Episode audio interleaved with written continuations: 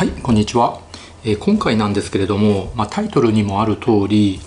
サウナに入ると、まあ、風邪ひかなくなる理由、まあ、こういうテーマでお話しさせていただこうと思うんですけれど僕あのサウナ大好きなんですよ。まあ、僕大体ね週2ぐらいであのゴールドジムっていうね、えー、ジムで筋トレして、まあ、1時間ぐらい筋トレした後、まあそこにサウナがあるんで、まあ、必ずサウナに入るんですよ。まあ、僕、まあ、1セットしかやらないんですけれどまあ早くて6分7分長くて10分ぐらいでもう限界になるんですよ。暑くてダーッと、まあ、ドライサウナね。90度ぐらいのね。で限界まで入ったらその後あの冷水シャワーをバーッと浴びてで汗を流して、えー、それであの体拭いて外出てああ気持ちいいな今日もトレーニング頑張ったなっていう感じで、まあ、週2ぐらいでやってるんですよ。まあでも本当にサウナ好きな人はそれはね3セットぐらいやるんですよねサウナ入ってあの水風呂入ってっていうのをね3回ぐらい繰り返してでその後にまあ外気浴まあ椅子とかねリクライニングソファーでああ気持ちいいなってでそれが「整う」って気持ちいいって言われてるんですけれどまあ僕サウナ週2くらいで入っててであんま風邪ひかないんですよ。まあ、たまには引くんですけれど、まあ、風邪って引きたくないじゃないですか。引くと体調悪くなって、まあ、仕事も勉強もパフォーマンス落ちるし、まあ、人にうつすとかね、まあ、そういう迷惑がかかるとかがあるんで、まあ、できれば風邪ひかな、風邪ひきたくないですよね。だったら、あの、サウナに入るといいですよっていう、そういうお話しさせていただこうと思うんですけど、えっ、ー、とですね、1990年の、えー、オーストラリアのウィーン大学が発表した論文っていうのがあるんですけれどそれはねどういう研究かっていうと50人の対象者を2つのグループに分けてで25人の人は週に2回以上サウナに入るグループにして。で残りの25人は、まあ、サウナに入らないグループっていうのを、えー、作って。で6ヶ月間経過観察したんですけれどえー、風の罹患率を、えー、調査したと。そうするとサウナに週に2回以上入ってたグループは入らない人たちに比べて50%も風にかかる率が低かったっていうデータが出たんですよ。でそれも最初の3ヶ月間はあんまり有意差なかったんですけれど後半の3ヶ月間で大きな差が現れたってことなんです。なのでサウナね行き始めてねまあ、サ活っていうの？サウ活っていうの？それ始めて最初の頃はあんまりそういう効果出ないんだけど3ヶ月以上サウナに通ってると、まあ、風邪ひきにくくなりますよっていうのが、まあ、明らかになってるわけです。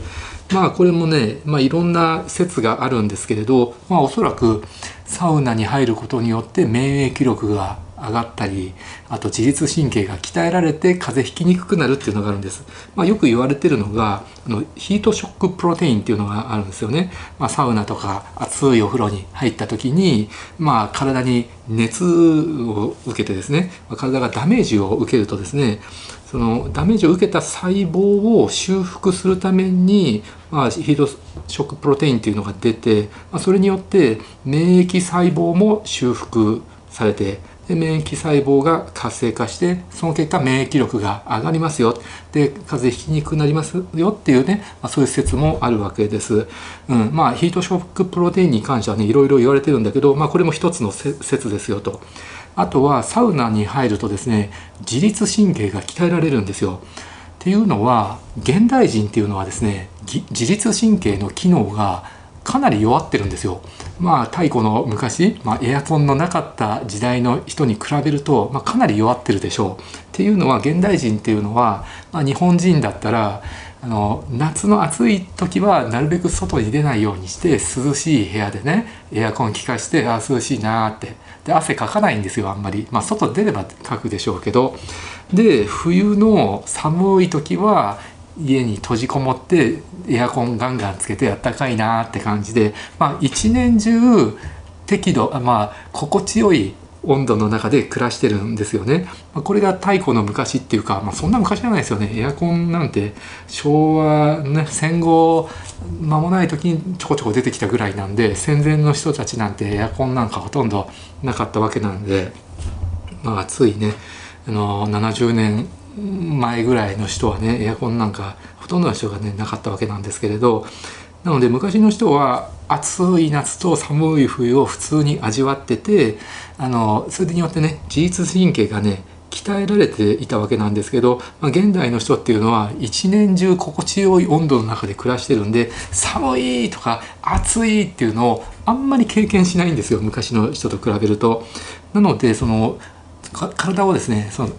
体あの外の気温に合わせてね調節する能力がねかなり落ちてる。調節能力がねうまくあの働かなくなってるわけなんですよね。だから、まあ、熱中症なんかもそうなんですけれどまあ、たたまたま暑いところにね外に出ると汗いっぱいかいてフラフラって倒れちゃうでしょ？それもやっぱり普段エアコンの涼しいところ、まあ、快適な暮らしをしているから温度調節がうまくできなくて倒れちゃうっていうのもあるわけですね、まあ、それも自律神経があの普段からね機能していないからそういうことになっちゃうわけであって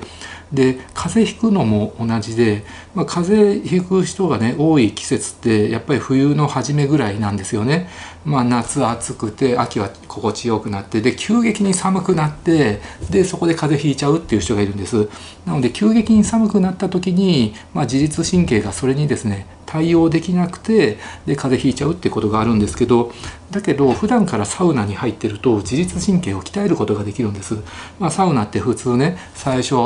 ね、90度ぐらいのドライサウナだったらねそこ入って急激に暑くなってわあ暑いってね5分以上経つとね汗もダーッと出てきてああもう限界だってなるんですよ。でその暑い間はその暑さにね対応するために末梢の血管を開いて熱をなるべく出すようにしてでなおかつ汗をかきますよと、まあ、サウナの中で汗かいてもねあのそれによって体温下がらないんだけど、まあ、汗をかくっていうこと自体は本来は体温を下げるために、えー、行ってることなんですよね。気化熱によってね。皮膚の表面の温度を下げようとしてるわけなので。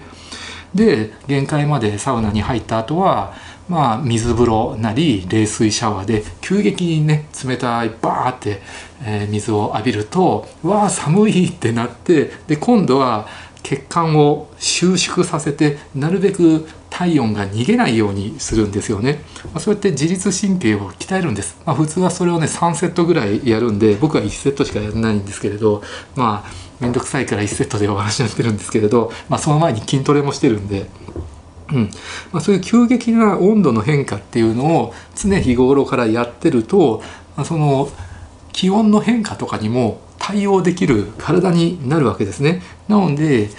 あの冬の初めぐらい急激に寒くなってもまあそれに対応できる体なので、ね、風邪ひきにくくなるっていうのがあります。まあそれ以外にも、まあ、サウナに入るとねまあとにかくね血行促進になるんですよ、まあ、普通にお風呂に入るのでもね血行促進になるんだけどやっぱりサウナってね温度が高いのもあるし全身からですねすごく熱をあの浴びるわけなので、まあ、末梢の血行が良くなってで末梢の組織の、まあ、にね栄養とか酸素を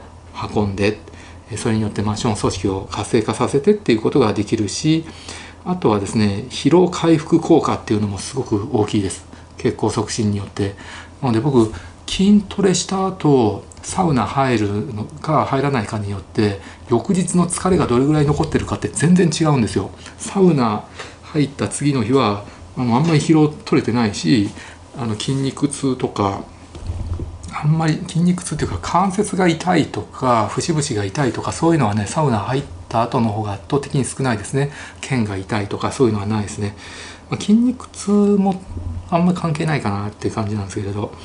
うん、であとはサウナ入ると、まあ、ストレス発散になりますよね。気持ちいいし。で整うとねまた快適な気分になるし脳内で快楽物質が出てて。でストレス発散するとですねやっぱり免疫力下がりにくいですよね。基本的にストレスが溜まる方が免疫力って下がりますんで、まあ、例えばお笑い番組とか見てわははって笑ってねストレス発散するとねそれだけで免疫力が上がるとかねそういうデータもあるわけですし